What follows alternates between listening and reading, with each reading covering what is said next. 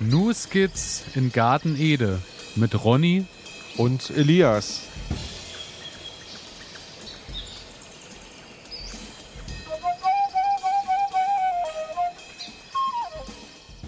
Herzlich willkommen, meine Damen und Herren. Herzlich willkommen zu einer weiteren Folge Ihres Lieblingsgarten-Podcast-Format Formats New Skits in Garten Ede. Wir begrüßen Sie, wenn ich sage wir, meine ich den äh, tollen, äh, unvergleichlichen Ronny, der mir heute wieder mal zugeschaltet ist. Wir sitzen heute wieder an getrennten Orten, sind aber dennoch äh, im Herzen vereint und fröhlich wie eh und je. Hallo Ronny. Hallo Elias und ich grüße dich natürlich auch. Ähm, schön, dass es wieder geklappt hat. Ich bin sehr gespannt, was du uns heute wieder mitgebracht hast. Und denn es passiert ja nun doch schon einiges ähm, im Garten. Also bei mir zumindest geht es ganz stramm auf den Herbst zu. Und ja, so stellt es. sich so langsam, stellt sich so langsam die Frage, ähm, was mache ich jetzt eigentlich im Herbst noch mit meinem Garten? So ist es. Und bevor wir äh, hier voll einsteigen, äh, denkt sich vielleicht die ein oder der andere auch, äh, vielleicht sind wir äh, klanglich auch äh, etwas im Herbst angekommen. Äh, deswegen bitten wir zu entschuldigen, dass vielleicht die Tonqualität heute nicht die ganze Zeit die beste ist. Aber die Themen sind wir, trotzdem wir natürlich, dran, ne? wir arbeiten dran. So ist es. Und als allererstes, äh, wir sind bei Folge 13 schon angekommen, was ich natürlich sensationell finde. Äh, mhm. Vor allem äh, freue ich mich auch äh, über alle Leute, die hier immer regelmäßig einschalten und auch neu dazugekommen sind. Herzlich willkommen. Und zum anderen Ganz wichtige Information, wir sind tatsächlich mittlerweile bei Instagram angekommen. Wir haben jetzt Und einen wie eigenen, wir dort angekommen, wie wir dort sind, angekommen ja. sind. Ja, wir haben jetzt so einen eigenen Kanal da, da kann man dann auch mal gucken, da werden wir, laden wir Bilder regelmäßig hoch, über was wir hier so erzählen. Das Ganze findet ihr unter news-gits-in-garten-ede. Also News-Skizzen-Garten Eden nur mit Unterstrich zwischen den Wörtern. Vielleicht reicht es aber auch, wenn ihr Hashtag News-Skizzen-Garten Eden einfach eingibt. Ihr werdet uns auf jeden Fall irgendwo finden. Es lohnt sich, meine da, Damen und Herren. Und da muss ich, da muss ich jetzt erstmal noch was dazu sagen. Also Elias ist hier unser, ist hier unser, ja, unser Kenner der sozialen Medien und ist da ganz, ganz fleißig dabei und postet und ähm, ja, twittert, nein, twittern tut er nicht, aber Instagram, ich weiß gar nicht, wie, wie sagt man das eigentlich? Ähm, auf jeden Fall bist du da. Influenzen. Also Elias influenzt unglaublich und ähm, ohne euch wäre das natürlich gar nicht möglich. Von daher ähm, vielen Dank an dich, Elias, und vielen Dank auch an euch, ähm, ja, die ihr euch immer um unsere Bilder und unsere Sendung bemüht. Genauso ist vielen es. Vielen Dank. Wir sitzen heute äh, am Mittwochabend zusammen und äh, heute war es ja dann doch nochmal ordentlich drückend warm. Warst du heute im Garten? Hast du heute auch geschwitzt? Ähm, nein, ich war heute nicht im Garten, muss ich gestehen. Okay. Ähm, ich habe es ich habe es nicht geschafft, ich habe es nicht geschafft, heute in den Garten zu kommen und eigentlich wäre es ganz wichtig gewesen. Ähm, ich habe einen lieben Menschen heute hingeschickt, okay. die, die für mich ähm, heute gießen musste. Ähm, ja, ich bin morgen wieder dran. Okay, okay. Ich äh, war ja. heute tatsächlich im Garten unterwegs und muss sagen, äh, ich war nach einer Stunde sacknass geschwitzt, obwohl ich äh, selten so wenig gemacht habe wie heute. Äh, es ist tatsächlich ja doch nochmal ein ordentlich heißer Herbst äh, oder heißer September, besser gesagt, ja, äh, ja. wovon natürlich auch die Tomaten profitieren, weil ich hatte noch Unmengen grüne Tomaten irgendwo rumhängen, an, bei denen ich mich gefragt habe, ob das nochmal was wird. Aber äh, tatsächlich wird alles rot, ganz entspannt. Chili wird ganz rot, Paprika wird ganz rot. Also das, was gerade so ist, äh, funktioniert noch ganz gut, was so hängt. Das ist, das ist gut für dich. Das ist gut für dich. Also bei mir ist das Ganze ein bisschen träge, aber da komme ich nachher nochmal drauf zu sprechen. Okay. Also ähm, ich habe festgestellt, es ist alles wirklich extrem trocken. Also ich bin, ich bin heute mit dem Auto so ein bisschen durch die Rhön gefahren und habe festgestellt, also waren halt so Landmaschinen unterwegs und haben gearbeitet. Und es war Wahnsinn, also was da für eine Staubwolke aufgewirbelt wurde. Also der Boden ist wirklich knochentrocken das und stimmt. ja, also meine Regenwasservorräte gehen auch so langsam zu Neige. Ähm, von daher, ich persönlich hoffe jetzt langsam mal auf ein bisschen Regen, dass wir da, ja. Äh, bin ich derselben Meinung und äh, der, ich bin außerdem aber auch noch der Meinung, ich glaube, bevor wir äh, hier wahllos in unser Gespräch verfallen, reihen wir uns einfach ein in unsere wunderbaren Kategorien. Was meinst du? Ich bin dabei. Ich würde sagen, ich starte mal die erste Kategorie. Natürlich. Jingle ab.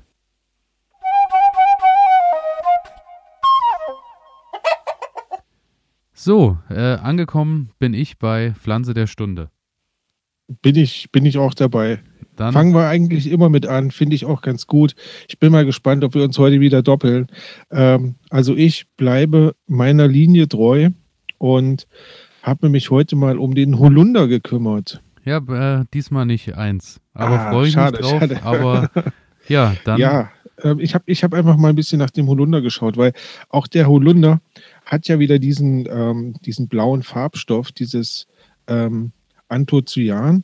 Wir sind also und also immer noch beim blauen Farbstoff hängen geblieben. Wir sind immer noch beim blauen Farbstoff hängen geblieben. Ich weiß auch nicht, was ich gerade habe damit, aber ich finde es ganz spannend. Und ähm, ich weiß nicht, wie es dir geht, aber Holunder ist ja irgendwie so ein, ja, so ein Gewächs, das wächst halt irgendwie wild am Straßenrand oder irgendwo im Gebüsch und ähm, man schert sich da eigentlich recht wenig drum. Also ich kenne das noch von früher, da hat man dann immer so ähm, Holunder-Schnaps draus gemacht oder man hat irgendwie so, ja, aber irgendwie so richtig was damit angefangen. Ich weiß nicht, war das bei dir anders? Also oder? Also ich wollte gerade sagen, meine ersten äh, Berührungspunkte hatte ich so, dass äh, überall irgendwo an, an Straßenrändern, an Waldrändern und so überall mal Holunder so vor sich hingewachsen mhm. ist. Und dann war meistens immer so, ich glaube so Mai war die Zeit, dass wir losgefahren sind, haben Holunderblüten gesammelt genau. und haben dann dafür irgendwie äh, leichte Liköre angesetzt die dann äh, genau. äh, meistens immer dann schon im Voraus für äh, in, in, großen Mengen für Hochzeiten und für, für irgendwelche Feiern schon, schon genau. angesetzt wurden und die auch immer äh, tatsächlich auch äh, gut, gut Anklang gefunden haben überall. Und dann kenne ich von meinen Großeltern immer noch, dass die auch immer aus, aus den Beeren und so, ähm, ähm, so, so auch so Saft, Saft haben, so Sirup, Sirup, und mhm. auch, aber auch Schnaps also auch mhm. aus den Beeren, ja, so, so genau. das ist so mein genau. Kontakt. Genau. Aber ich habe noch nie irgendwie bewusst äh, mir Gedanken darüber gemacht, wie ich selber Holunder anbauen könnte. Richtig, und was das überhaupt ist. Deswegen, mir geht es genauso. Das war halt immer so eine Pflanze, die ist halt einfach da und manchmal ist sie eher ein Unkraut und man möchte das Gestrüpp nicht im Garten haben. Und naja, jetzt habe ich mich mal danach so ein bisschen umgehört und kann sagen, also Holunder, es gibt weltweit zehn Arten. Also finde ich eigentlich recht wenig, aber ja, zehn Arten. Drei davon wachsen in Deutschland. Und zwar ist das der schwarze Holunder, der rote Holunder und dann gibt es wohl auch noch einen Zwergholunder. Ähm, ob ich die jetzt auseinanderhalten könnte, also vielleicht den schwarzen und den roten schon.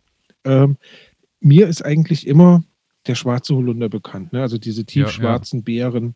Ähm, genau. Und spannend ist, dass der Holunder schon seit dem Altertum so eine wichtige Kultur und auch Heilpflanze ist. Also das heißt, man nutzte schon damals die Beeren und die Blüten ähm, und hat daraus zum Beispiel Tee bereitet, der gegen Fieber oder Erkältungskrankheiten geholfen hat. Und ähm, ich kann mich noch daran erinnern, das ist auch so eine andere Geschichte. Ähm, da haben mir Freunde so ein Holunder-Elixier zubereitet. Ähm, sprich, das war richtig sirupartig ähm, ausgekochter Holundersaft den ich dann quasi auch bei der Erkältung nehmen sollte. Ähm, ja, Holunder hat, also wie, wie, soll man sagen, also ist wirklich eine, eine Vitaminbombe. Also da ist wirklich ganz tolle Inhaltsstoffe drin. Also du hast Vitamin A, B und C enthalten. Du hast viel Kalzium enthalten und natürlich dann wieder diese Anthocyane als, als Farbstoffe, freie Radikalfänger, was eine ziemlich gute Sache ist. Und dann habe ich gelesen, dem Holunder wurden früher magische Kräfte zugesprochen. Ähm, und zwar wurde der Holunder so vor den Bauernhäusern gepflanzt und sollte dann das Haus vor Unheil schützen. Also sprich, ähm, ja, dass kein Blitz einschlägt oder sowas. Und wenn, wenn du jetzt mal so überlegst, ne, also wenn man so durch die Dörfer fährt und man hat wirklich so ein altes Bauernhaus. Ja, ja, ist oft ne? äh, noch ein alter Holunderstrauch irgendwo. Richtig, dann sieht man irgendwo noch einen alten Holunderstrauch. Ich habe dem immer nie was beigemessen, aber scheinbar ähm, äh, steht der nicht umsonst dort rum, sondern ja. ja. der hatte eine Funktion irgendwie. Also ich muss auch sagen, Wunderkräfte äh, vom Holunder kenne ich auch äh, tatsächlich aus der Zeit, als äh, wir halbstark äh, Liköre daraus angesetzt haben. Und dann entwickelt er auch seine Wunderkräfte. Ja, aber auch nur auf äh, begrenzte Zeit. Ich glaube, man das hat länger wohl. was davon, wenn man ihn vors Haus stellt und als das Abwehrkräfte nutzt. ähm, und ja, und was ich auch noch gelesen habe, war, dass der Holunder ähm, einen ziemlich hohen ökologischen Wert auch für den Garten hat. Also das heißt, der dient als äh, Bienen- und Vogelnährgehölz. Sprich, die Holunderblüten sind halt immer super zum Anfliegen für die Bienen, ganz klar. Ähm, und er bietet halt auch Fläche, ja, wo halt Vögel nisten können und wo sie ähm, Nahrung finden. Und es gibt wohl Schmetterlinge, die ihre Raupen in dem Holunder quasi deponieren und dort ähm, ja, sich verpuppen lassen. Und ja, so hat man da quasi eigentlich ähm, ein Gehölz, was in den naturnahen Garten irgendwie reingehört. Ne? Also wenn man so ein bisschen auf Natur steht, wenn man so ein bisschen die Arten unterstützen möchte, dann ja, spricht nichts dagegen, sich mal einen Holunder hinzustellen. Das äh, auf jeden Fall. Und ich muss auch sagen, ich bin auch äh, gut gesegnet durch, äh, ich habe ja den, den Bach, der da so ein bisschen entlang mhm. geht, äh, bei mir am Grundstück und da äh, ist auch überall Wild Holunder unterwegs und so. Deswegen muss ich mir da gar nicht viele Gedanken drum machen. Ah, das aber, heißt, du bist so ein äh, Glückspilz. Ich bin so ein Glückspilz, aber muss auch mhm. sagen, dank deines Einblicks jetzt, den du uns gegeben hast, ähm, weiß ich ihn jetzt auch deutlich mehr zu schätzen. Weil, ja, ich denke, Gerade auch für die Insektenwelt auch. und so, das war mir jetzt kein Begriff. Und gerade auch, dass er meinen Garten vielleicht auch schützt vor äh, bösen Mächten und vor äh, Sturm. Äh, ja. ja, ich meine, äh, guck dir deine Ernte an, ne? Guck dir deine Ernte an. Also da ähm, darf ich eine kleine Anekdote am Rande erzählen. Ja, bitte. Ähm, die hat jetzt nichts mit dem Holunder zu tun, aber ich habe ja von dir ähm, ein paar kleine, jetzt berichtige mich mal, ähm, diese Pepperoni de Patron ja, also erhalten. ja, die, die Patron-Paprika, ja. Patron, ja, ja. Patron, ja. Ähm, und es war einfach nur großartig. Ich habe mit einem Freund da gesessen und äh, er wollte gerne eine so eine Pepperoni ausprobieren. Mhm. Und wir schneiden sie an und wir verköstigen sie und wir haben von den zehn Stück, die ich hatte, genau die erwischt, die gebrannt hat wie Feuer. Beide, tatsächlich. ja. Also nee, wir haben uns eine geteilt. Ach, ihr habt euch eine geteilt. Ähm, wir haben uns eine geteilt und ähm, er kann überhaupt kein Schaf vertragen und ich habe ihm gesagt, ähm, die ist völlig unspektakulär, also da wirst du keine Probleme haben. Ja, ja. Ähm, nein, es war genau die, die getroffen hat und es war sehr, sehr großartig. Schön. Ja. Und äh, der Rest genau. war dann aber wieder äh, ganz lau. mild. Okay. Ganz mild, ganz vorzüglich. Ähm, also ja, war eine schöne Sache. Es ist ähm, ich hatte viel Roulette. Spaß an dem Tag. Genau, ja, glaube ich wirklich, gern. Ähm, sehr spannend das, gewesen. Deswegen genau. sage ich ja, also meine Erfahrung ist auch, es ist einfach, äh, es, es reizt das ähm, Grill, beim Grillen und so nochmal deutlich mehr irgendwie in, in der Gemeinschaft dann nochmal so zu schauen, wer verzieht das Gesicht, wer probiert vielleicht auch zu zeigen, dass er nicht das Gesicht verzieht und so. Also es ist eine, es ist eine ganz schöne Sache. Werde ich im nächsten Jahr definitiv wieder anbauen. Ich habe jetzt auch bei ein paar der äh, Padron Paprika die habe ich jetzt einfach mal hängen lassen, dass sie rot werden. Einfach mal, um zu schauen, ob die dann äh, deutlich schärfer, ob die alle dann scharf werden oder was, ja. was passiert, wenn die ausreifen. Aktuell bei den roten, äh, die ich bisher äh, gegessen habe, war dieselbe Milde zu spüren wie bei den grünen. Nur, dass sich die Haut, die Haut ist nicht mehr ganz so fest. Also die Haut wird, ah, wird okay. so ein bisschen ähm, Zarter sagen, oder? Ja, so, es geht mehr so in die, so, so eine runzligere Richtung, also mehr so, ah, okay. so, so, so lederartig irgendwie. Also nicht mehr so mhm. knackfrisch wie bei der Grünen auf jeden ah, Fall. Okay. Ja, ja. aber äh, schöne Sache, freut mich, äh, wenn euch äh, das ganze Spaß war ein gelungener Abend, ja, war ein gelungener Abend. Auf jeden genau. Fall. ähm, ja, und äh, hast du noch ja, was zum Holunder? Jetzt, oder? Nein, ich bin jetzt auf deine Pflanze gespannt. Dann, ich bin, äh, bin erstmal durch, genau. Pflanze der Stunde bei mir diesmal ist der Wein, weil äh, es tatsächlich ah. so weit endlich gekommen ist, dass ich äh, vor meinen Gartenzaun auch mal endlich Weinreben gesetzt habe. Und daher. Die hast du jetzt gerade erst eingesetzt? Habe ich diese, oder? diese Woche erst äh, eingesetzt, ah, genau. Okay. Und daher habe ich mir gedacht, dann äh, will ich doch mal ein bisschen was über den Wein erzählen, wenn ich mir jetzt auch schon äh, mhm. den Wein da mitten in, an den Garten gestellt habe. Und zwar ich, ich, hoffe doch, ich hoffe doch blauer, oder? Ja, da komme ich später nochmal drauf, nicht? Sehr gut. Aber ich habe an dich gedacht beim Pflanzen, so viel darf ich schon mal sagen. ähm, ja, auf jeden Fall so von der Geschichte her kommt äh, natürlich am gebräuchlichsten aus dem Mittelmeerraum, ist ja dort schon auch aus der Antike bekannt, war einer der bedeutendsten Wirtschaftszweige zu der Zeit. Jeder verbindet natürlich irgendwie äh, die Römer mit Wein und Co. Die mhm. Römer äh, sind auch äh, wohl dafür verantwortlich, dass in den äh, Provinzen nördlich der Alpen damals, äh, wie zum Beispiel auch Moseltal bei Trier und so, Wein angebaut wurde. Das sind ja so die bekannten Weinanbaugebiete, die heute auch immer noch vorhanden vorhanden sind, ja, ja. weil die natürlich klimatisch auch hervorragend sind, um Wein zu ziehen. Äh, das Ganze ist dann natürlich auch im Mittelalter von den Mönchen betrieben worden. Außerdem, äh, was ich sehr interessant fand, wusste ich auch nicht, ist so die ersten wilden Weinreben, die genutzt wurden, um äh, Edelreben daraus zu züchten, sind bereits äh, 5000 vor Christi äh, schon äh, begonnen worden äh, zu züchten. Und zwar schließt man zurück, dass es so im heutigen Syrien passiert sein muss. Also wirklich auch ah, schon eine. Ist das da, wo die, wo das Domestizieren auch begonnen hat, wo der, wo der Mensch quasi sesshaft geworden ist. Also da, da gibt es doch diesen, diesen ähm, Abschnitt ähm, auf, dem, auf dem Globus, ähm, wo dieser Halbmond ähm, gesagt wird. Kann das da sein? Das äh, ist mir würde, kein Begriff, da bist du tiefer drin als ich. Äh, das, das, würde da hinpassen, glaube ich. Also ja, äh, sehr spannend. Ich wollte dich jetzt nicht unterbrechen, ja, aber. Alles gut, alles gut. Und ähm, ja, im Hausgarten natürlich äh, eher am ehesten als äh, Tafelrebe natürlich oder Tafeltraube angepflanzt, weil die natürlich deutlich äh, besser für den Frischverzehr geeignet sind, da sie in der Regel äh, größere Beeren bilden, nicht äh, ganz so viele Kerne haben, zum großen Teil sogar kernlos gezüchtet wurden. Äh, andere Sache ist aber, sie sind nicht ganz so süß und so saftig wie die klassischen Rebsorten, die dann zum Wein herstellen benutzt werden. Also ich habe bei mir mich natürlich jetzt auch eher für Tafelreben entschieden, weil das natürlich einfach eher so die, die gängige Snack-Weintraube ist, sage ich mal. Ja. Genau. Deswegen äh, sind das so diese, diese zwei Unterschiede bei den Trauben.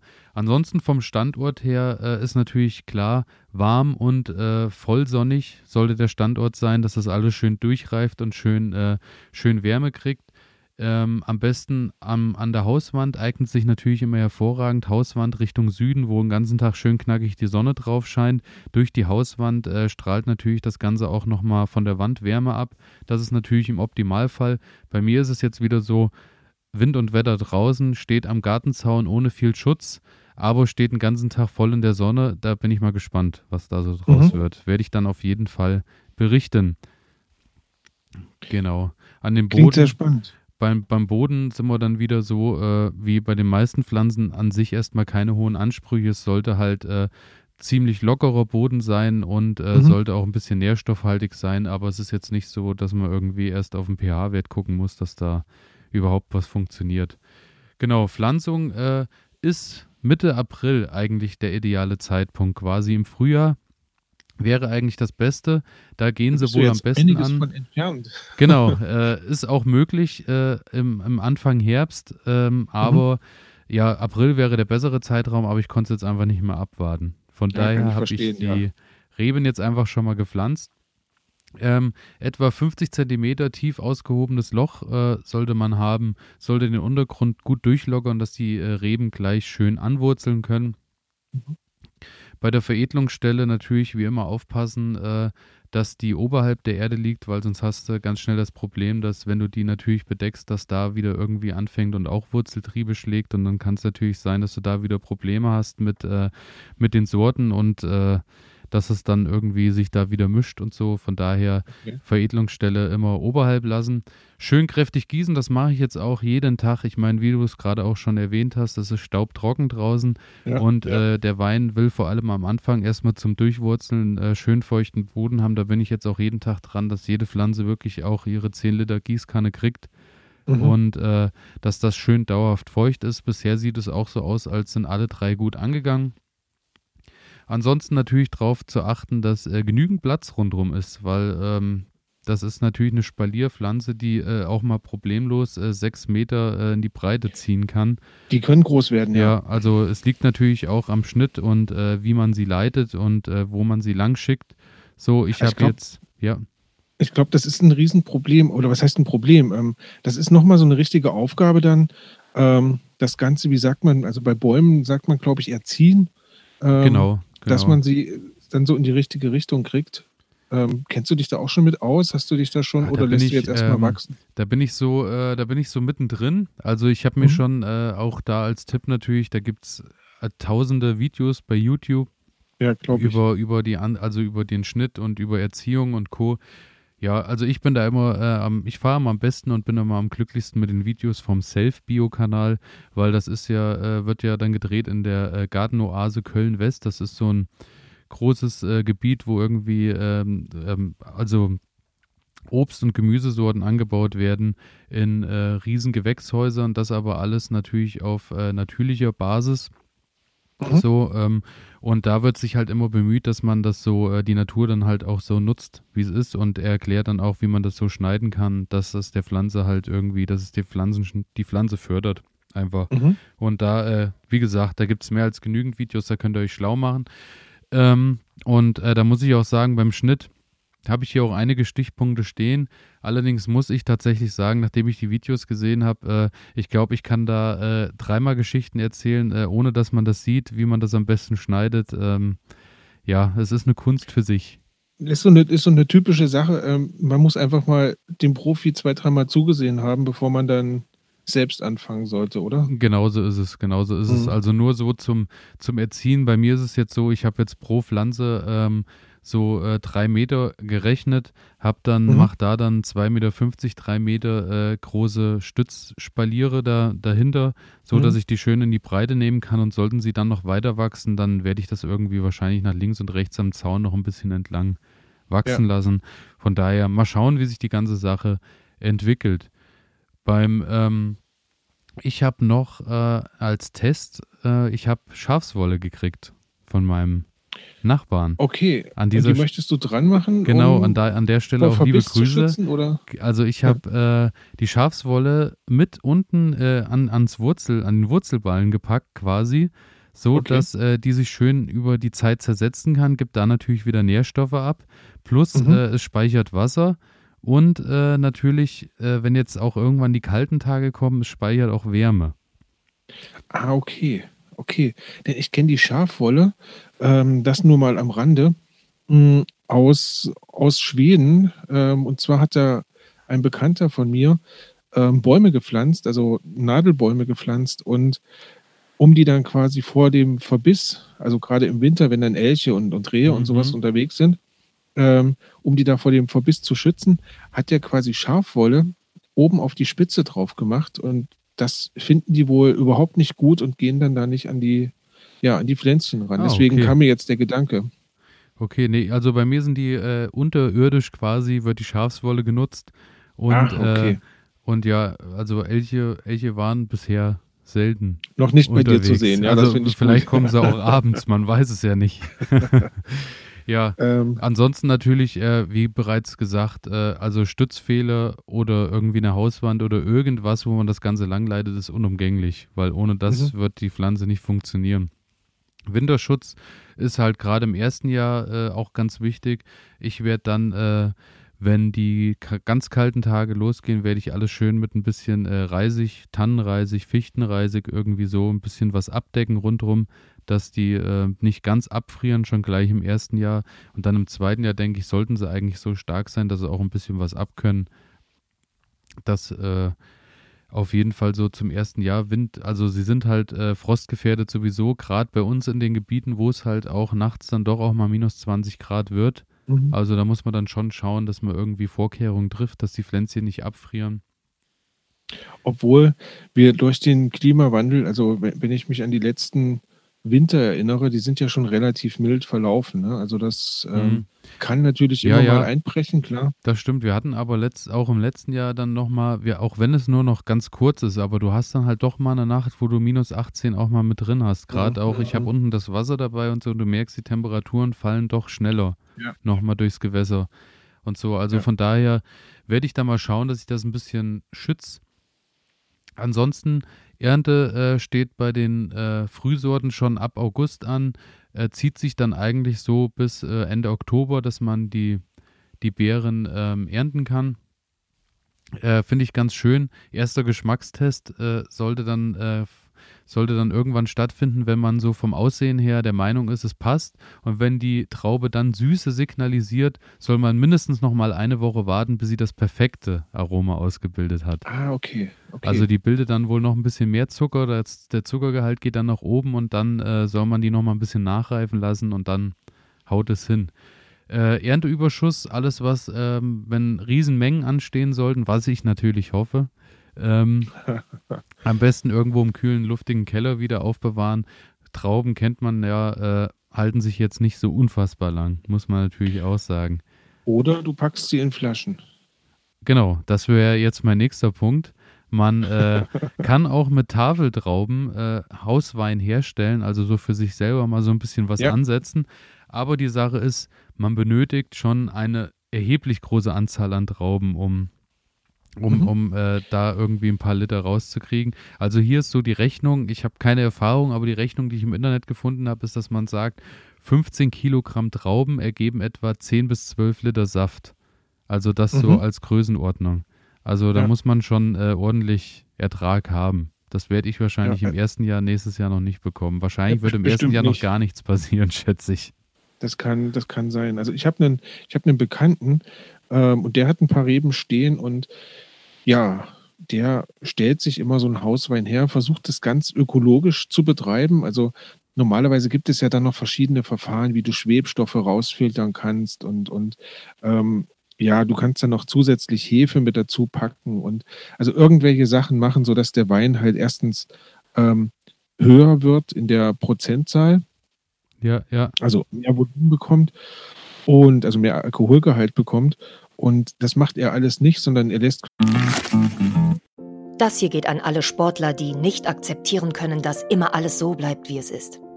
An alle, die nicht länger in Plastikklamotten Sport machen wollen weil das unsere Erde mit Mikroplastik verschmutzt. Für euch macht Vida Sport jetzt Sportkleidung, die ganz ohne Polyester auskommt. Sie besteht aus Algen und Holzfasern und meistert alle Herausforderungen deines Trainings, ohne die Umwelt zu verschmutzen. Sport ist so positiv, dass er niemandem schaden sollte, schon gar nicht dem Planeten. Besuche deshalb jetzt vida-sport.de, vidar-sport.de und sichere dir dein natürliches Sportoutfit. Du wirst den Unterschied fühlen. Quasi wirklich die Trauben so reifen, beziehungsweise lässt dann den Wein so reifen, bis halt die Hefekulturen irgendwann absterben, weil der Alkoholgehalt zu hoch wird und okay. dann wird das Milieu für die ja nicht mehr erträglich. Ähm, ja, und dann hat er halt einen Wein. Ich durfte den jetzt mal verkosten. In dem einen Jahr, einfach weil die Traube auch nicht so süß war. Ähm, ja, das war halt, das war halt ein, sag ich mal, ein Traubensaft mit einem Schuss Alkohol, sag ich okay. mal. Also das war jetzt nicht so ein Wein, wie man den aus dem Laden kennt, aber trotzdem ähm, sehr, sehr angenehm zu trinken. Ja, von daher äh, werde ich dich dann auf jeden Fall bei meiner ersten Flasche eigenem Wein natürlich einladen an einem lauen Sommerabend. Da bin ich, da bin ich gespannt drauf, denn ich habe ja auch einen Wein stehen. Ähm, und ja, ich muss sagen, ich habe mich da noch gar nicht drum gekümmert. Der Vorbesitzer des Gartens hatte so mh, hm, den Wein direkt neben eine Rosenhecke gepflanzt und ja, irgendwie ergänzt sich das nicht so toll. Also da, der Wein hat keinen Platz, die Rosenhecke hat keinen Platz. Ähm, der Wein fängt irgendwann einfach nur noch an zu schießen und ja, ich versuche den dann einzudämmen. Also da muss ich mich im nächsten Jahr dann mal drum bemühen, dass ich den ähm, ja, gut zurückschneide und nicht einfach, ähm, ich bin halt letztes Jahr einfach nur durchgegangen und habe den halt abgeschnitten. Ähm, war nicht so gut.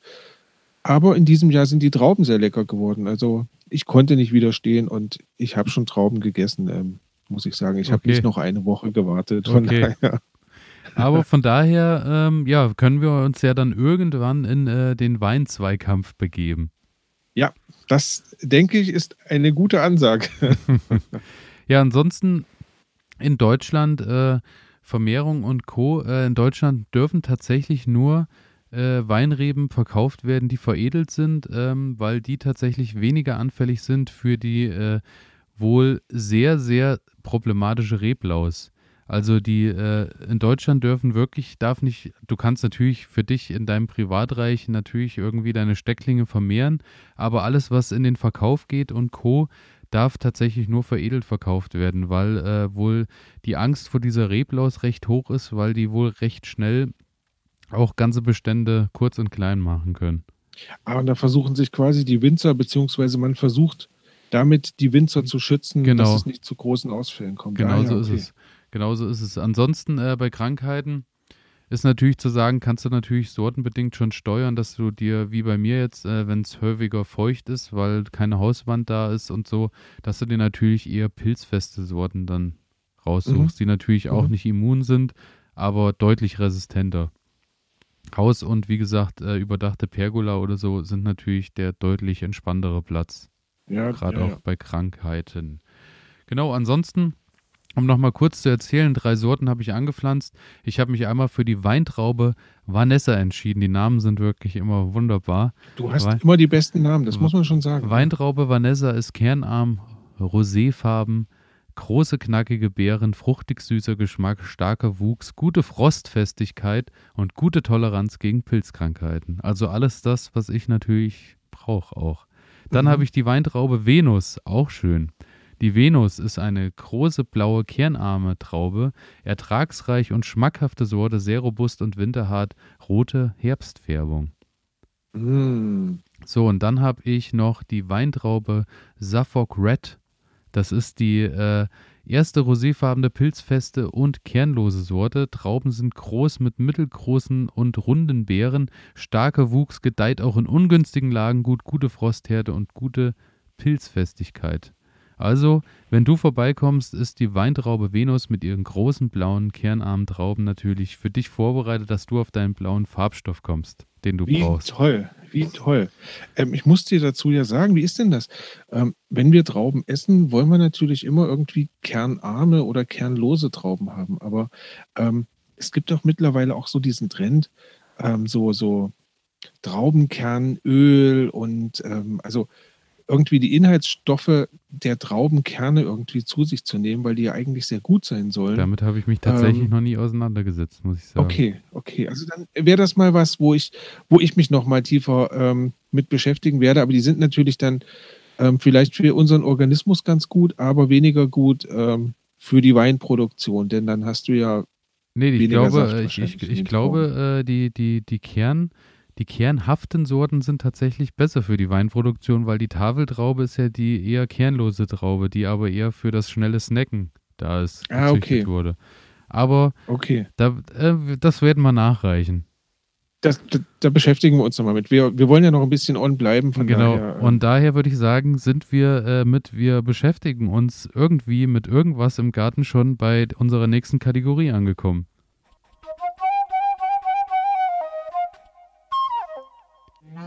Genau, mit was beschäftige ich mich gerade? Tja. Was hast du denn gerade so aktuell auf deinem gute Zettel? Frage. Also ich habe da, ähm, ich habe da jetzt mal ein bisschen mich umgeguckt und habe mir so überlegt, mit was beschäftige ich mich gerade und ich bin drauf gekommen. Ich habe hier zu Hause noch einen Nistkasten stehen. Den habe ich, ohne Quatsch, wie sollte es anders sein, aus Schweden mitgebracht. Natürlich. Und natürlich, klar. Ähm, und er hat mich jetzt einfach noch mal ein bisschen mit Nistkästen beschäftigt, denn ich hatte im letzten Jahr ähm, einen gebaut, hatte den aufgehangen, ähm, ohne mir da großartig Gedanken drüber zu machen. Und siehe da, er war sofort bewohnt. Ja, eine Kohlmeise ist eingezogen und ähm, war wunderschön. Ähm, man hat dann auch immer so die kleinen Zwitschern hören. Ähm, das Ganze hat eine trauriges, ein trauriges Ende, weil ähm, irgendwann kam noch mal ein ziemlich starker Frost. Oh. Und dann, dann war es still in dem Häuschen. Ähm, ja, und das hat mich jetzt noch mal so zum Nachdenken gebracht. Ähm, der Herbst kommt jetzt langsam. Und was kann ich quasi für die Vögel tun? Ja, weil ich möchte einfach so ein bisschen mehr, ähm, ja, ich möchte ihnen einfach noch ein bisschen mehr Raum schenken. Denn heutzutage durch die intensive Forstwirtschaft, intensive Agrarwirtschaft, auch in den Dörfern gibt es immer weniger Räume, wo sich Vögel zurückziehen können, also Scheunen, wo sich Schwalben zurückziehen können, werden immer weniger. An Hauswänden möchte man das auch nicht haben. Also äh, Vögel haben es im Moment relativ schwer. Und so dachte ich mir, ich beschäftige mich mal damit und baue einfach noch ein paar Nistkästen auf. Ja, und da habe ich jetzt einfach mal geschaut, ähm, was ist eigentlich wichtig so beim Anbringen eines Nistkastens. Und da habe ich gefunden, also zwei bis drei Meter Höhe ist eigentlich ganz gut. Mhm. Möglichst abseits, also so, dass sie halt wenig gestört werden und so anbringen, dass halt auch keine Tiere irgendwie an, ja, an die Brut kommen, beziehungsweise auch nicht an den, an den Elternvogel kommen. Ausrichtung ist relativ wichtig, sollte nach Osten beziehungsweise Südosten sein. Also nicht in Richtung Westen zum Wetter hin und auch nicht ähm, direkt in die Sonne reinhängen, sonst wird es einfach zu warm da drin. Mhm. Also das heißt, pralle Sonne sollte man ähm, vermeiden. Wenn man das Ganze aufhängen möchte an den Baum, ähm, man darf wohl einen Nagel einschlagen. Das schadet dem Baum wohl nicht. Es sollte ein rostfreier Alunagel sein. Ich persönlich ähm, werde das Ganze mit Drahtbügeln machen. Einfach weil ich das um den Baum wickeln kann und dann brauche ich den gar nicht zu verletzen und ähm, funktioniert ganz genauso. Ja, ähm, wenn man mehrere baugleiche Nistkästen im Garten aufhängen möchte, dann sollte man darauf achten, dass man möglichst viel Platz dazwischen lässt. Also mindestens zehn Meter einfach, ähm, damit sich die Vögel gegenseitig nicht das, das Fressen ähm, ja, streitig machen müssen. Ja, und so ein Territorium von zehn Meter rundherum reicht ihnen wohl aus, um ähm, da erstmal was zu finden. Genau. Ähm, eine gute Zeit fürs Anbringen und deswegen passt es auch gut ähm, heute in die Sendung, ist der Herbst. Ähm, weil dann kann über, das, über den Winter ähm, dieses Vogelhaus schon genutzt werden für andere Arten, die dann da drin einfach überwintern. Ja, also da zieht sich dann auch mal ein Insekt rein zurück oder, oder irgendein, ähm, irgendein kleines Wirbeltier und ja, verbringt dann einfach dort den Winter drin. Genau. Wenn man, wenn man sich so ein bisschen mit Nistkästen beschäftigen möchte, gibt es unglaublich viele ähm, Webseiten und, und Baupläne im Internet, wo man einfach nochmal nachschauen kann. Ähm, der NABU, habe ich gefunden, hat auch ein, ja, ein, ein, ein Buch, würde ich mal sagen, rausgebracht. Kostet, glaube in der Digitalversion 1 Euro, in der Printversion 2 Euro. Also das ist jetzt nicht die Welt. Ähm, und lohnt sich, glaube ich, ganz gut, da einfach mal reinzuschauen und zu gucken, ja, sich einfach inspirieren zu lassen.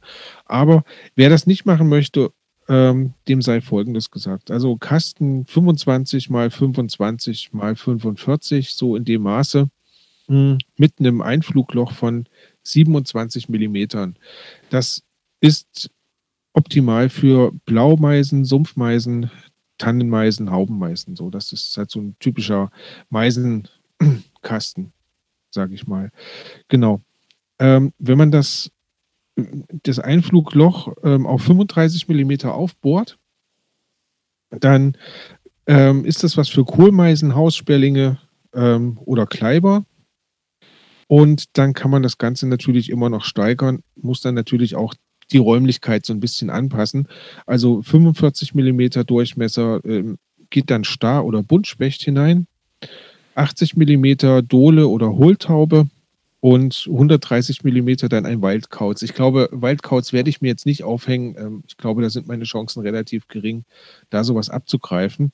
Aber ja, ich, ich war jetzt so am Plan. Ich habe ich hab knapp 400 Quadratmeter Gartenfläche, ähm, dass ich da so auf die drei bis vier ähm, ja, Nistkästen anbringe. Einfach weil es doch sehr schön ist. Und ja, eine Sache vielleicht noch, reinigen ist wichtig. Also wenn im Spätsommer oder wenn dann so die Vögel ausge oder die Brut ähm, ausgeflogen ist, dann ja, soll man sich dran machen und soll das Ganze reinigen. Also das heißt, Nistkasten öffnen, am besten Handschuhe anziehen, weil können Milben oder Flöhe oder sowas drin sein, möchte man nicht an der Hand haben. Deswegen Handschuhe anziehen und das Nest entfernen, den Kasten reinigen aber nicht mit Wasser oder mit Reinigungsmittel, sondern da reicht einfach nur eine Bürste ähm, zu nehmen und das ähm, sauber zu bürsten und dann kann man das wieder schließen. Und wie gesagt, am günstigsten im Spätsommer, Frühherbst, einfach weil ähm, danach kann es sein, dass schon Arten reinkommen und sich quasi dort einrichten, um dann quasi den Winter dort zu verbringen. Mhm. Ja, und was vielleicht noch wichtig ist, wenn man den Vögeln einen Gefallen tun möchte, dann das Nest so in Richtung Gebüsch, Hecke reinhängen, weil das hat dann für die Jungvögel auch noch den Vorteil, wenn die rauskommen aus dem, aus dem ähm, Kasten, dann haben die gleich irgendwie ja Raum, wo sie sich hinsetzen können, wo sie da leben können und ja, genau. Also das ist das, was ich gerade mache. Ich suche optimale Plätze für meine Nistkästen und hoffe, im nächsten Jahr ähm, erhalte ich viel Besuch. Das finde ich eine sehr schöne Sache. Also Besuche hältst du auf jeden Fall, weil ich komme definitiv auch mal vorbei. Sehr gut. Aber ich bin wahrscheinlich nicht so gern gesehen wie so manche Meisenart. Aber äh, schöne Sache, habe ich noch gar nicht drüber nachgedacht, weil äh, das, äh, da kann ich gut meinen Punkt jetzt wieder mit verbinden. Aber generell muss ich sagen, äh, so Nistkästen und Co. für Vögel habe ich tatsächlich noch nichts gemacht. Ich habe ja dieses Jahr erstmal ein bisschen was äh, Zeit und Co. investiert für die Insektenhäuser, aber äh, das mhm. habe ich tatsächlich noch nicht gemacht. Das ist gut, sehr gut. Insektenhäuser fehlt bei mir, also da. Siehst du, wir ergänzen uns also blind, würde ja, ich sagen. Ja, ja. Dann schaffst du quasi gleich Nahrung für die Vögel, oder? Auch schön, ja, auch schön. Ja, tatsächlich ist es äh, bei mir so, dass ich mich gerade damit beschäftige. Äh, ich habe ja noch eine, eine größere Wiese rundherum um mein äh, Gartengrundstück. Und ich bin jetzt auf die Idee gekommen, ich will da einfach nächstes Jahr äh, an beginnen und will so eine kleine Streuobstwiese da aufbauen. Also jetzt fängt gerade ein wenig mein Herz an zu bluten, mein Lieber. Ähm, weil das ist, das ist echt ein Träumchen von mir. Also ähm, erzähl mal weiter. Ich freue mich sehr auf die Geschichte. Ähm, und zwar ist es so, äh, dass ich mir Gedanken gemacht habe, was ich so ein bisschen da ähm, machen möchte. Ich bin dann recht schnell auf dieses Streuobstverfahren gekommen, weil die Bäume eben nicht so äh, plantagenartig irgendwie in Reihe und Glied stehen müssen, sondern es ist ja tatsächlich so, dass sie äh, verstreut in den Landschaften umherstehen. Mhm. Also so, dass das Ganze so ein bisschen naturfreundlich und beziehungsweise mit Naturkreisläufen und Zyklen auch aufgebaut wird. Mhm.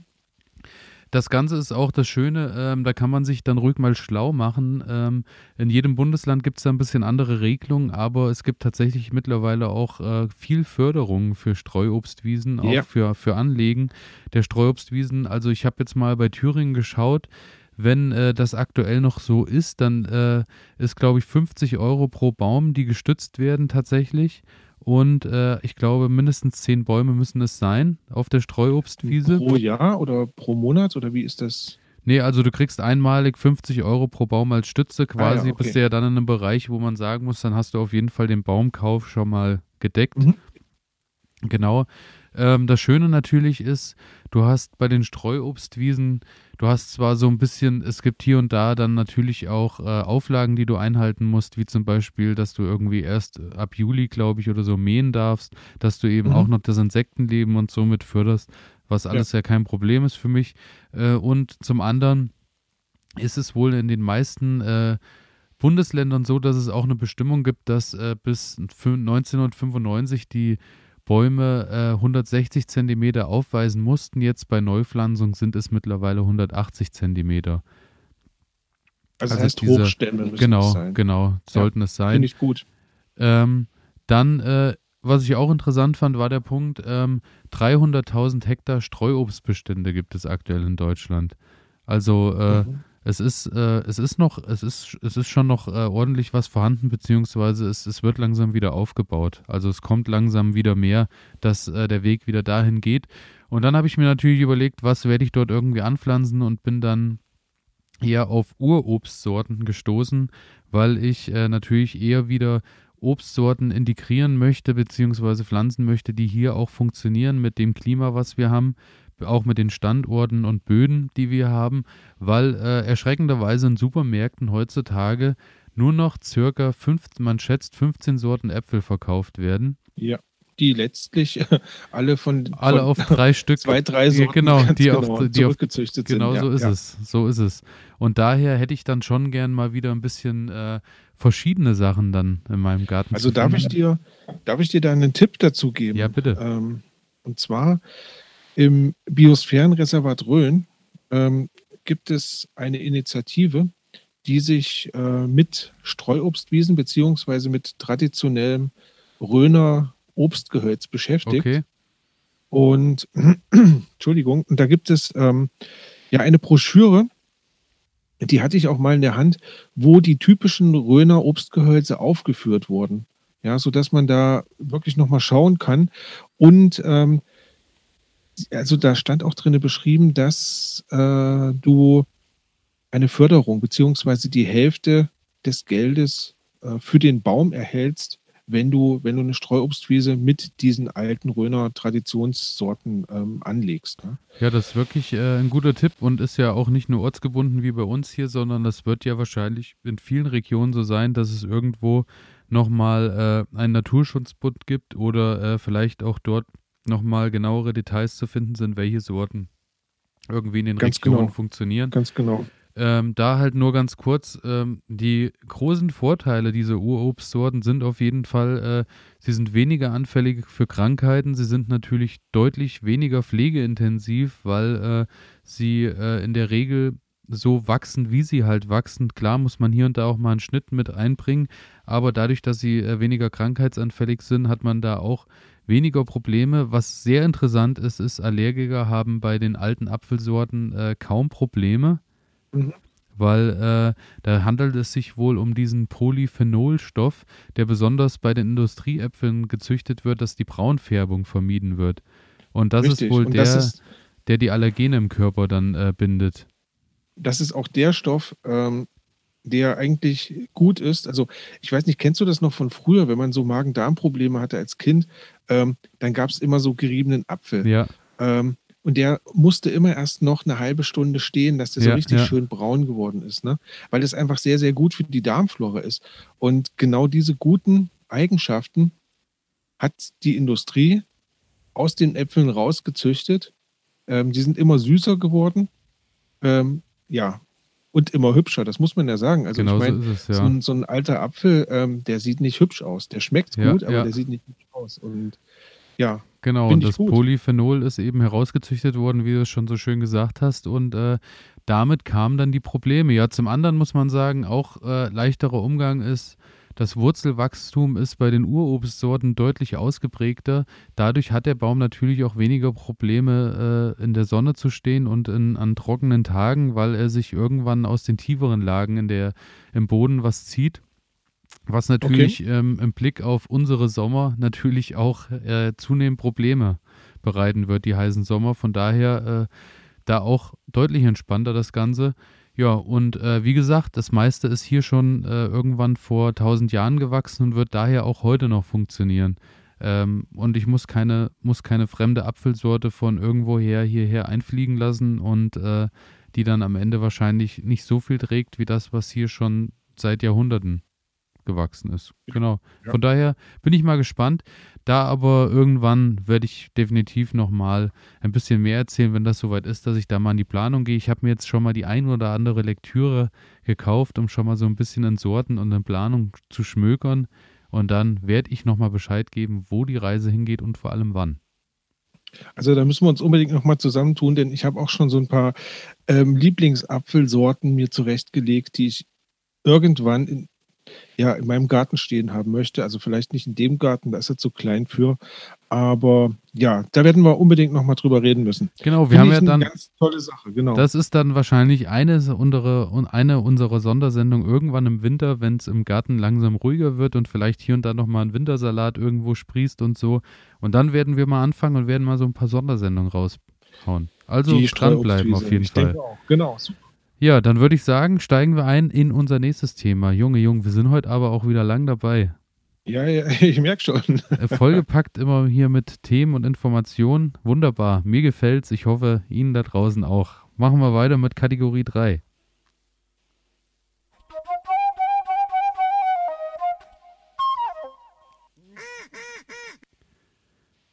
Was ich gelernt habe, habe ich auf dem Zettel stehen.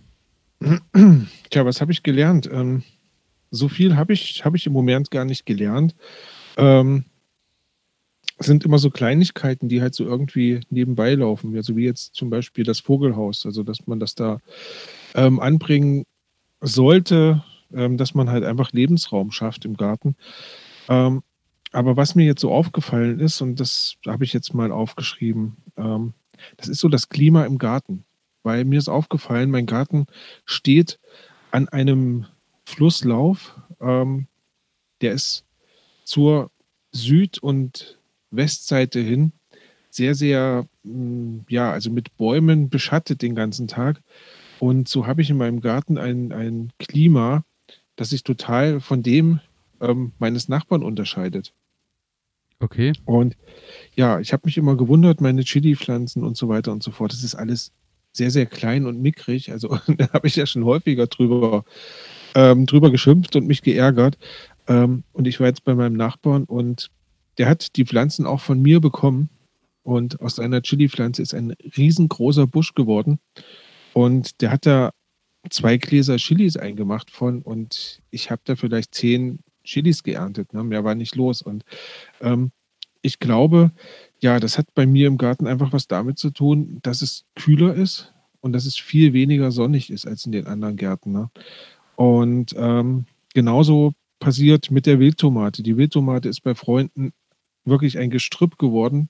Bei mir ist es so ein, naja, ich kann 30, 40 ähm, Tomätchen ernten, aber mehr ist, ist auch nicht zu holen. Okay. Ähm, genau. Und mir ist das jetzt aufgefallen, als ich die Himbeeren mir angeschaut habe. Ich ernte im Moment erst Himbeeren. Ja. Ähm, einige Früchte sind oder einige Pflanzen sind dabei, die sind jetzt gerade in der Ausbildung von Früchten. Also ne, normalerweise sind Himbeeren meines Wissens nach schon, schon durch. Ja, es ist halt ähm, sortenbedingt. Also ich habe eine Sorte, da habe ich Himbeeren schon, äh, weiß ich nicht, vor zwei Monaten irgendwie geerntet und mhm. eine fängt jetzt gerade erst an und bildet nochmal Vollgas-Himbeeren. Also ich habe, okay. das ist auch äh, ein Mehrblüher. Also die war auch schon mal irgendwann im Frühsommer dran und kommt jetzt noch ein zweites Mal. Okay. Also bei mir ähm, hat im Frühjahr gar nichts geblüht äh, bei denen, sondern ja, die sind einfach erstmal nur gewachsen und jetzt kommen die, ja, kommen die Früchte langsam. Und somit habe ich, ja, habe ich das jetzt gelernt. So, mein Garten hat halt irgendwie besonderes Klima und ich muss jetzt einfach lernen, damit umzugehen. Ne? Also Plätze zu finden, wo ich trotzdem was anbauen kann. Ähm, ja, wo ich trotzdem ein bisschen Ertrag habe. Eigentlich freut es mich ja, dass es nicht so warm ist in meinem Garten, aber für den Anbau von Pflanzen ist es halt weniger gut. Genau. Ja, genau. Und das, Mhm. Beziehungsweise musst du halt äh, einfach schauen, äh, wenn du dich für eine Pflanzenart oder Gattung entschieden hast, dass du dir dann halt dort die Sorte raussuchst, die dann halt darum dann wieder mit einem schattigeren Platz zurechtkommt oder so. Genau. Aber du genau. musst ja halt so, also das ist ja dieses, dieses Permakulturprinzip, so dass du eben das nutzt aus der Natur, was funktioniert und äh, setzt das halt in den Kreislauf ein. Genau. Und das ist das, was ich, äh, glaube ich, in diesem Jahr erstmal machen musste. Ähm, so ein bisschen meinen Garten beobachten. Ähm, wie funktioniert der eigentlich? Wo steht die Sonne? Wie sind da die Temperaturen? Und ja, also wie gesagt, die Trauben stehen eigentlich den ganzen Tag in der Sonne und die sind, ja, die sind jetzt schon süß, also zumindest einige sind schon süß. Ähm, und wie gesagt, die anderen Pflanzen stehen halt weiter an den Bäumen dran und ähm, brauchen deshalb wahrscheinlich einfach immens viel länger, um ja, wachsen zu können. Genau. Ja, ja. Also das war schon alles, was ich gelernt habe. Mehr ist da, mehr ist da gar nicht zu sagen. Ähm, alles weitere muss ich mir jetzt erstmal so ein bisschen anlesen, ähm, was das so mit dem Mikroklima auf sich hat in so einem Garten. Und ja, also da komme ich dann später nochmal dazu. Aber äh, ich muss sagen, das ist schon ein ganz wichtiger Schritt, weil ich habe das jetzt auch wieder bei der Planung von dieser Streuobstwiese auch gehabt. Äh, dass ich einfach nicht äh, blind mich leiden lasse von äh, was schmeckt wie oder äh, welche Pflanze sieht schön aus oder welche mhm. Pflanze verspricht mehr Ertrag, sondern dass ich mehr bedenke, äh, welchen Standort habe ich, welche, welche, was kann ich der Pflanze bieten, welche Pflanze fühlt sich dann vielleicht bei mir wohl, dass man das viel ja. mehr mit in die Planung nimmt und nicht einfach wahllos irgendwelche Sorten nimmt, äh, weil die gut aussehen im Katalog oder was auch immer oder irgendwo im, im Markt, wo man einkaufen geht oder und dann, äh, ja, man muss halt schauen, was in, im eigenen Garten funktioniert, weil, welche Ansprüche eben die Pflanzen haben. Ne? Genau. Ja. Genau. Äh, bei mir, was ich gelernt habe, ist, äh, wir haben mal wieder Post bekommen und äh, vom, äh, vom lieben Johannes. Johannes hat uns schon mal äh, eine nette Nachricht geschrieben, hat uns diesmal ah, wieder geschrieben. Und ja, was ich gelernt habe, ist, ich habe das letzte Mal, glaube ich, ganz schön über, über die F1 Hybridsamen hergezogen oder über die F1 äh, Hybridpflanzen. Ja, liebe Grüße an Johannes. Natürlich ist es nicht so, dass äh, F1 Hybriden natürlich immer äh, schlecht sind. Für mich ist nur so, äh, ich bin eher Freund der samenfesten Sorten, weil dann weiß ich eben, wenn ich daraus wieder die Samen hole aus den Pflanzen und für die nächsten Jahre nutze, ist natürlich wunderbar. Äh, F1 Hybriden sind äh, natürlich nichts irgendwie äh, nichts, nichts Bösartiges oder äh, ich glaube, wir, wir sind da das letzte Mal, äh, wir haben uns ganz schön grob angehört im Umgang. Kann, kann sein, ja, kann sein. Also es ist auf jeden Fall was ganz Normales. Man weiß natürlich, wenn äh, zwei, zwei äh, Arten da gekreuzt werden, ist natürlich die erste, die erste Sorte, die da rauskommt oder die erste Samen, die man dann nutzt, die ersten Nachkommen sind natürlich einheitlich und bieten dann natürlich auch genau das, was man will. Nur man muss sich halt äh, der Sache gewiss sein, wenn ich dann aus F1 Zucchini Saatgut, äh, wenn ich da gelbe Zucchinis hatte und äh, nutze das dann im nächsten Jahr, kann es natürlich sein, dass die Zucchini dann nicht mehr gelb ist oder vielleicht nicht mehr rund oder vielleicht nicht mehr mhm. länglich, weil sich dann ein anderes Merkmal wieder durchsetzt. Das muss ich eben wissen. Ich muss mir halt vorher Gedanken machen, will ich meine eigenen Samen über längere Zeit äh, nutzen? Oder bin ich jetzt erstmal darauf aus, dass äh, der Ertrag höher ist oder dass ich. Genau, äh, also ich bin ja, ich bin ja in gewisser Weise dann ähm, auch auf den Samenproduzenten angewiesen, ne, der mir, der mir diesen ähm, Hybridsamen wieder zur Verfügung stellt. Und natürlich ist das ja für den Ertrag eine schöne Sache, denn ich habe einmal Arbeit, ganz klar, und dann kann ich halt ja vielleicht das Doppelte, keine Ahnung, rausholen aus diesem Produkt. Ähm, aber ich habe halt am Ende keine Samen. Muss man sich entscheiden. Genau Muss man sich entscheiden, was ich möchte. Ja, und äh, ich hatte, im, äh, was mir auch aufgefallen ist, ist ähm, bei den F1-Hybriden ist oft, äh, wenn man sich Tütchen Tomatensamen kauft, hast du dann, enthält acht Samen und dann sind auch wirklich nur acht Samen drin, weil die natürlich auch einen anderen Wert haben als samenfeste Tomaten, weil dann hast du halt irgendwie Tüten, wo äh, etwa acht Samen drin sind und am Ende sind es 13, weil sie dir schon fünf mehr mit reinpacken, weil vielleicht das ein oder andere auch vielleicht nicht so gut angeht oder was auch immer. Und ja. äh, da hast du natürlich, dadurch, dass die nicht so gezüchtet werden, hast du natürlich deutlich leichter Nachkommen oder leichter Na Samen, die du also äh, ich äh, da mich, kannst. Ich kenne mich da zu wenig aus, aber es kann natürlich schon sein, dass, ähm, dass das halt, ich sag mal, ähm, vielleicht so eine, die Formel 1 ist, ne? Also so im ja, Gartenbereich. Schon, genau, also, ne? genau. Du, ich glaube gerade. Du hast halt wirklich äh, so, einen, ähm, so ein Produkt dann zur Hand, äh, wo du halt genau weißt, okay, das lege ich jetzt in den Boden und dann kann ich mir fast zu 100 Prozent sicher sein, das wird funktionieren und da kommt genau das und das bei raus. Ähm, ja, wo du bei den anderen Sorten, also gerade bei den älteren Sorten, wie gesagt, wir hatten ja gerade schon bei den Äpfeln drüber gesprochen, ähm, die halt nicht so schick aussehen, die halt nicht so toll funktionieren, die halt ähm, ja auch einfach mal ein bisschen schrumpelig sein können. Und wo der, Vertrag, äh, wo der Ertrag vielleicht auch äh, ein bisschen geringer ist. Aber ja, ich denke, das ist äh, wahrscheinlich Geschmackssache im besten Sinne des Wortes. So ist es. Und äh, ich glaube, also bei mir ist es so als äh, Hobbygartenzüchter, ja, ich bin, ich freue mich über Ertrag, aber es ist jetzt nicht unbedingt so das, das höchste Gut in meinem Garten, ja. sag ich mal. Aber dennoch vielen Dank, ähm, dass hier nochmal so eine Aufklärung stattfand. Genau, also, also fand ich auch wirklich schön, dass es sich gemeldet hat, weil äh, es ist auch, also wir freuen uns generell immer über Nachrichten, weil wir natürlich auch äh, nicht allwissend sind und auch frisch sind, äh, oft auf vielen Gebieten und von daher gerne melden und äh, wir sind froh über jede Meinung, Kritik oder über jeden Zuspruch, was auch immer. Also einfach. Ja, wir wachsen, wir wachsen mit. Also. soziale Medien, Instagram äh, haben wir genannt oder halt äh, elias at garten-ede.de einfach mal eine Mail schreiben. Freuen wir uns drüber. So, nun aber mit Schnellschuss in Kategorie Vier. Vier, ja.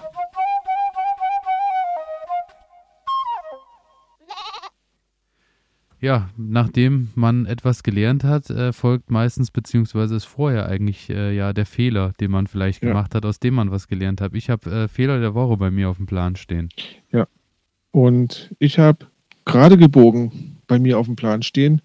Ähm, denn wie du gerade schon anmoderiert hast, äh, wenn man so vorher einen Fehler gemacht hat, dann geht es ja so ein bisschen ums gerade biegen. Und was ich diese Woche gemacht habe, ähm, ich habe meinen hab meinen Tomatenfehler einfach mal ein bisschen beseitigt und bin mal rigoros durch das Gewächshaus durchgegangen ähm, und habe ausgegeizt, ausgegeizt, ausgegeizt. Und ähm, jetzt sieht alles relativ nackig aus. Also die Pflanzen stehen jetzt da und ähm, es ist nicht mehr viel da, aber es sieht jetzt so aus, ähm, wie so eine Tomatenpflanze halt irgendwie aussieht, ne? die man so, die man so kennt.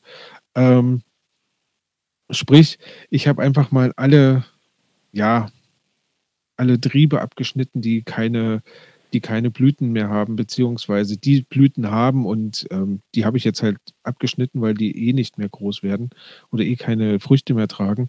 Und ja, habe jetzt einfach das alles zurückgenommen, um halt mit den letzten paar Sonnenstrahlen, die jetzt noch kommen, ähm, ja, die Pflanzen halt zum, zum Ausreifen zu bringen, also dass ich die letzten ähm, Tomaten dann noch ernten kann und ja, ich war überrascht, wie viel ich dann doch aus meinem Gewächshaus raustragen musste, weil es einfach so wahnsinnig gewuchert ist. Ähm, und ja, das habe ich, das habe ich in dieser Woche als mein Fehler der Woche. Ähm, es war eher das Lernen der Woche. Ja, ja, ja okay. Genau. Ähm, ja, kann ich nachvollziehen. Äh, bei mir ist zum einen äh, der Fehler, den ich gemerkt habe. Ich habe irgendwann mal vor drei, vier Wochen erzählt, ich war hellauf begeistert. Die San Marzano Tomate äh, hat ja nochmal irgendwie dann ab August Vollgas aufgenommen, hat 20, 30, 40 Früchte irgendwie pro, pro Pflanze hochgezogen. Auch die ersten, die ich runtergemacht habe, ein absoluter Obertraum, weil äh, es ist tatsächlich, das ist ja diese klassische Flaschentomate. Also die kannst du so schön zum Einkochen von Soßen und Co. nehmen. Ist ja, ja so ein bisschen länglich. Ähm, super. Aber äh, ja, es ist halt keine Freilandtomate. Das muss man halt leider sagen. Äh, die ist mir im Freiland ohne Dach bei Wind und Wetter, obwohl jetzt nicht viel Regen da war, äh, ja. fängt die halt an und, und, gammelt so irgendwie vor sich hin und die, die, okay. die ganzen Früchte gehen irgendwie, also die werden so, die werden so, mh, hm, sagen wir mal, sie, sie werden so leicht orange, so dass ich aber sage, es ist noch nicht so weit, dass ich die schon abnehmen kann. Und dann fangen die schon langsam an und matschen so ein bisschen rum, weil jetzt hast du natürlich nachts auch mal, es wird dann irgendwie 7, 8 Grad. Ja. Es ist dann auch äh, feucht nicht. in der Nacht und so und du merkst halt, äh, hm, das funktioniert nicht, definitiv ja. nicht. Keine Freilandtomate. Also im nächsten Jahr vielleicht doch mehr äh, auf Freilandsorten beschränken, als auf, mhm. äh, ich will unbedingt zehn Tomatensorten haben. Aber es war ja dieses Jahr auch erstmal der Test, wie äh, was wächst. Und äh, am Ende, glaube ich, werden wir sowieso nochmal so eine Tomatenfolge machen, wo wir beide auch mal so Resümee ziehen, was wie funktioniert hat. Von daher werden wir da dann definitiv auch nochmal drauf eingehen.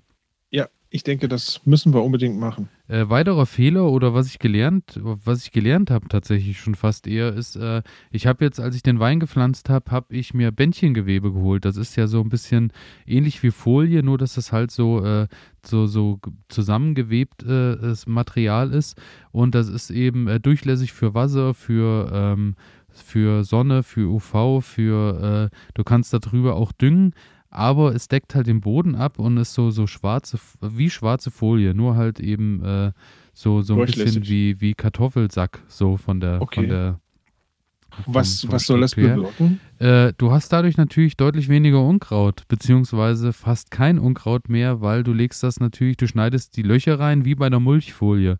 Du mhm, schneidest die mhm. Löcher rein und wenn jetzt zum Beispiel, wie ähm, ich das bei den, beim Wein habe oder auch bei den Johannisbeeren, Du hast ja dann ein Stück, wo du nur diese Pflanzen hast, die dann irgendwann größer werden, aber da ist ja rundherum jetzt nichts anderes angedacht. Von ja. daher werde ich mir da äh, bei meinem äh, Gärtner hier um die Ecke noch ein bisschen Mulch äh, rankarren und äh, mhm. werde dann, habe jetzt die Folie ausgelegt, dann kommt Mulch drauf. Dadurch hast du natürlich, das Schöne ist, die Folie ist schwarz, das heißt, äh, sobald es warm wird oder die letzten Tage warm sind im, im Jahr, hast du natürlich, ja. es speichert Wärme. Du hast äh, die Flüssigkeit unten drunter, ist verdunstet nicht so schnell, weil der Boden natürlich abgedeckt ist. Und ich habe äh, bei meinen ganzen Brombeeren und bei den Johannisbeeren, die ich schon habe, halt immer das Problem, dass da, also ruckzuck ist, äh, es ist gerade gezogen und dann kommt irgendwie schon die nächste Brennnessel und das nächste Zeug nach. und äh, da muss ich sagen, ich glaube, das wird entspannter jetzt in Zukunft. Okay, ich bin gespannt. Also mal schauen, was das so kann und macht und tut. Bin gespannt. genau, das ist so das, äh, was, was, was ich so an Fehlern gemerkt habe, beziehungsweise jetzt Ende. Und ja, dann sind wir bei der letzten Kategorie angekommen, würde ich sagen. Letzte Kategorie 5.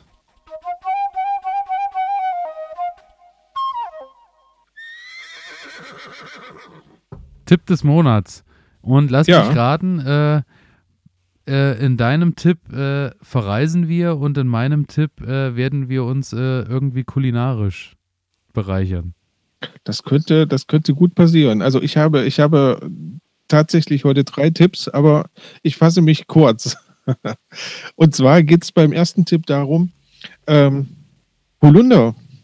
Ich komme nochmal auf den Holunder zurück und ähm, habe mir gesagt, Tipp der Woche, pflanzen wir doch einfach mal einen Holunder ähm, und habe mich da ein bisschen belesen, wie ist das Holunder vermehren und das ist eine ganz einfache Sache. Also wenn das, ähm, wenn im Herbst das Laub abgefallen ist, dann wird einfach nur ein Trieb abgeschnitten, also ein Triebstück quasi abgeschnitten und in die Erde gesteckt. Du machst also das, das klassische Steckholz, was eben Ja. bei Himbeeren, Ja. Johannisbeeren und so überall auch gut funktioniert. Also bei Genau. allen Beerenarten wahrscheinlich. Genau. Ja, und das war es schon. Und im nächsten Jahr sollte dann das Holzstück angewurzelt sein und ähm, sollte dann ja Früchte tragen. Und das ist mein Tipp der Woche. Das werde ich auf jeden Fall ähm, jetzt mal ausprobieren, um mir dann in meinen Garten so einen ähm, so einen Holunderbusch zu holen. Genau. Finde ich eine Erster gute Idee. Tipp. Auf jeden Fall. Ja. Zweiter Tipp: Ja. ähm, Pilzpfanne. ähm, ähm, also bei mir ist diese Woche ja was ganz Verrücktes passiert. Äh, Ich darf Ähm, kurz, ich darf kurz Ja, einhaken. bitte. Äh, du hast mir diese Woche irgendwann ähm, einfach mittendrin mal so ein Bild geschickt, äh, wo, bei dem ich dachte, wir haben bisher noch nicht einmal über Pilze oder irgendwas im Garten geredet. Ja. Aber äh, man muss sich vorstellen, es war äh, irgendwie, also ich weiß es nicht, aber das sah aus wie, äh, es waren 50, 60 Pilze, die da irgendwie in Reihe und Ja. Glied lagen und die aber irgendwie auch eher auf Faustgröße als auf, äh, auf kleiner Löffelgröße. So. Ja, ja. Also ich bin in meinen Garten gekommen ähm, und dachte mir, was steht denn da? Ähm, und dann waren das wohl ähm, Champignons, die da standen. Habe dann extra nochmal den Nachbarn gefragt und habe das Pilzbuch konsultiert und ja, es waren Champignons.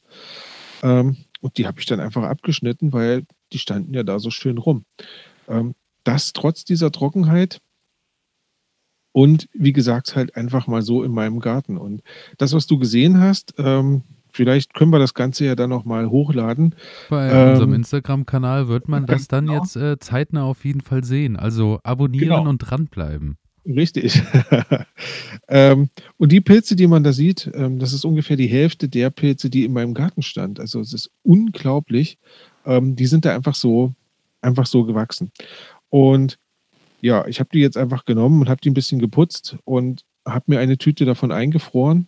Und den Rest habe ich schön in die Pfanne gegeben mit ein bisschen Butter und ähm, Petersilie und habe da eine schöne Pilzpfanne draus gemacht. Ja, ähm, über Da- Pilze können wir, ja, Dann da nochmal äh, kleiner kulinarischer Tipp.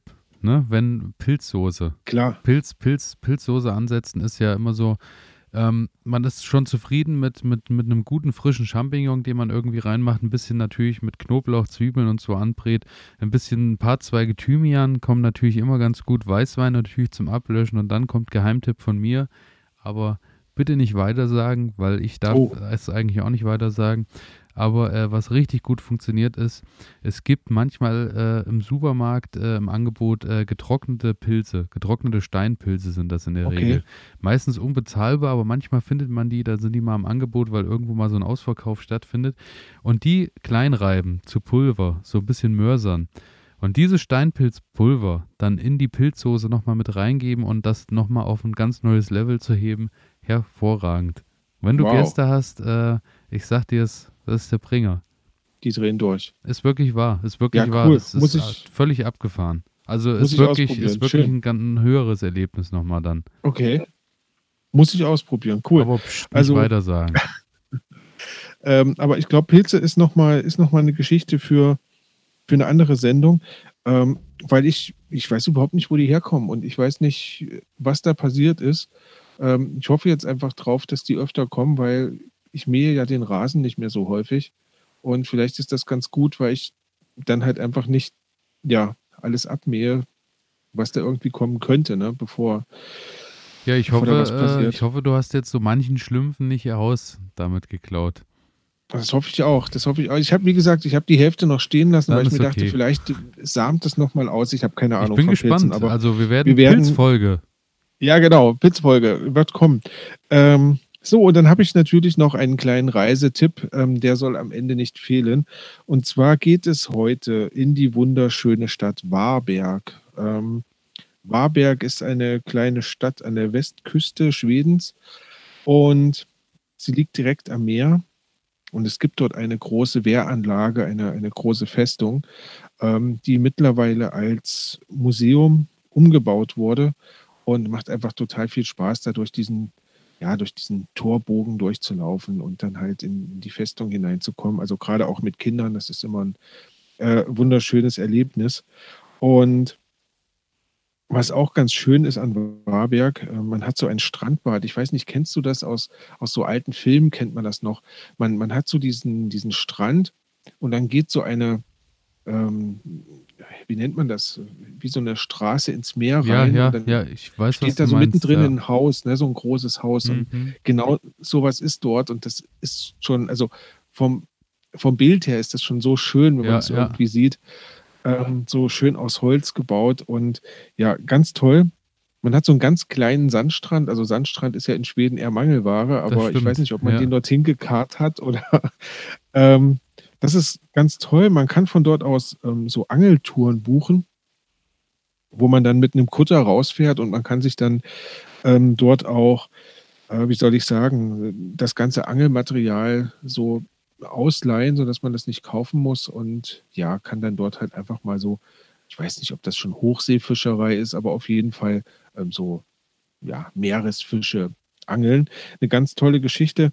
Und eine Sache, wenn man sich in Warberg befindet, ähm, wir waren dort im Jahr 2015 und dort war ein Festival ähm, Warberg Calling for Peace.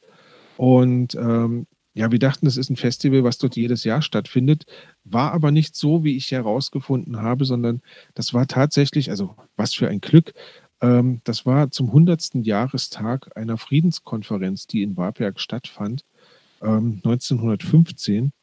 Und ja, und dann waren wir dort und haben dort den, deswegen auch dieses Calling, dieses Ausrufen, haben dort ähm, Grimeton besucht. Grimeton ist, ist ein kleines Dorf und dort steht ähm, eine der, ja, ich weiß nicht, ob das die größte, aber damals zu ihrer Zeit war das so eine der größten Sendeanlagen, die es gab, weil man wollte quasi das Festland Europa mit dem Festland ähm, Amerika verbinden und es gab halt keine Möglichkeit miteinander zu kommunizieren und deswegen hat man weltweit ähm, solche Längstwellensender, heißt das, aufgebaut. Das ist eine Monsteranlage. Da sind zwölf Drähte, a 2,2 Kilometer gespannt, ähm, die dann mit unglaublich viel Leistung befeuert werden, um dann quasi dort ähm, ja übertragen zu können. Hat man dann auch genutzt, später noch, um mit den U-Booten zu kommunizieren. Und ja, also das ist auf jeden Fall ein Besuch wert, würde ich sagen. Mittlerweile ist dieser Grimeton-Sender, weil das, ich glaube, der letzte weltweit ist, der auch noch funktionsfähig ist, ähm, als UNESCO-Weltkulturerbe ausgezeichnet worden. Und ja, wenn man also mal auf dem Kattegat-Läden zum Beispiel unterwegs ist und, und eine kleine Radtour macht, dann kommt man an Warberg vorbei. Und ich muss sagen, ähm, ja, das ist ein Tipp von mir. Ähm, Finde ich eine finde ich eine ganz, ganz wunderschöne Stadt an der, an der Küste. Genau. So, das war's von meiner Seite und jetzt bin ich auf deinen Tipp gespannt, mein Lieber. Also äh, Schweden generell immer eine Reise wert. Ich bin auch immer sehr, also ich kriege immer ein bisschen Fernweh, wenn du hier loslegst und erzählst so von deinen Ja. Reisen und von deinen. Meine Tipps. Reisen sind sehr einseitig. Das äh, werden unsere Zuhörerinnen und Zuhörer jetzt schon mitgekriegt haben, aber ähm, ich bin so ein Freund von, ähm, ich entdecke so die Kleinigkeiten und die, und die Umwelt. So. Die, genau. Ja, bei mir natürlich äh, wieder kulinarischer Tipp. Äh, diese Woche Shakshuka. Ah.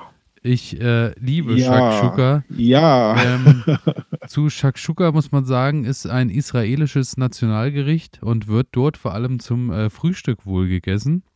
Ich Mhm. esse es tatsächlich hier am liebsten eher so zu, zum Mittag oder so, so als Mittagsportion. Ja.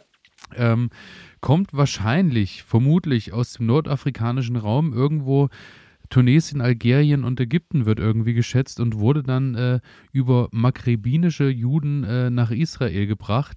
Und dort ist es irgendwie zu riesiger Popularität gekommen dann für dieses Gericht. Genaue Herkunft kann man nicht genau zuordnen. Es handelt sich dabei äh, jetzt auch gerade für die Zeit, für die Erntezeit jetzt äh, um ein ganz tolles Gericht, weil es besteht äh, aus ein paar Chilischoten, ein bisschen Knoblauch, frischen Tomaten, und äh, vor allem Eier und diversen Gewürzen. Und dazu wird noch ein bisschen ein gutes Brot gereicht und schon ist das Ganze fertig. Das Ganze funktioniert so, dass jede Menge Olivenöl in eine Pfanne äh, gegossen wird. Dort werden ein paar Chilis mit reingepackt, dann wird ein bisschen Knoblauch mit reingepackt, dann werden die Tomaten geachtelt mit reingeworfen und dann wird das Ganze mit Paprikapulver, Salz und Pfeffer schön vor sich hin brodeln gelassen. Dann lässt man das Ganze so 20 Minuten einkochen, macht noch ein bisschen Salz dran und dann werden die Eier in die Tomatensauce eingeschlagen und das Eiweiß wird mit der Gabel einfach ein bisschen äh, in der Tomatensauce verquirlt. Und dann wartet man halt, bis es stockt, dass man so ein bisschen dieses puschierte Ei hat.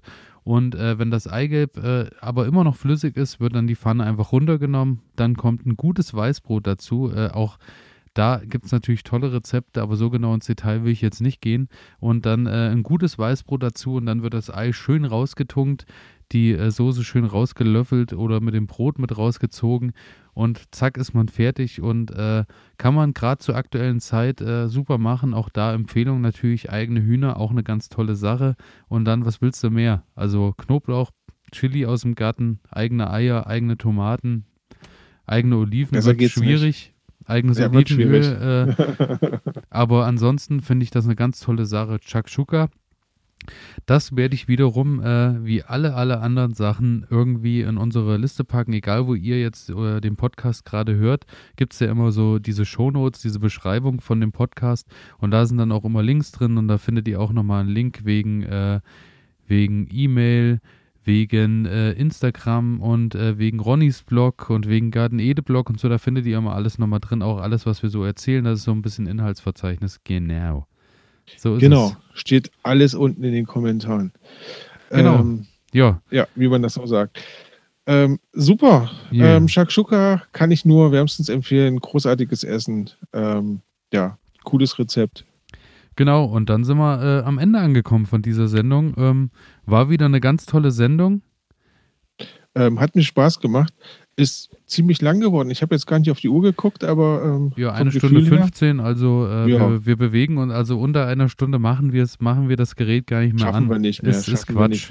Weil es äh, gibt immer zu viel zu erzählen. Aber das ist ja schön. Falls ihr Ideen habt, über was wir mal sprechen sollten, oder ihr habt Erfahrungen gesammelt, was bei euch richtig gut funktioniert hat, oder was bei euch gerade los ist und so, schreibt uns doch einfach irgendwie mal einen Kommentar, eine Nachricht, wie auch immer.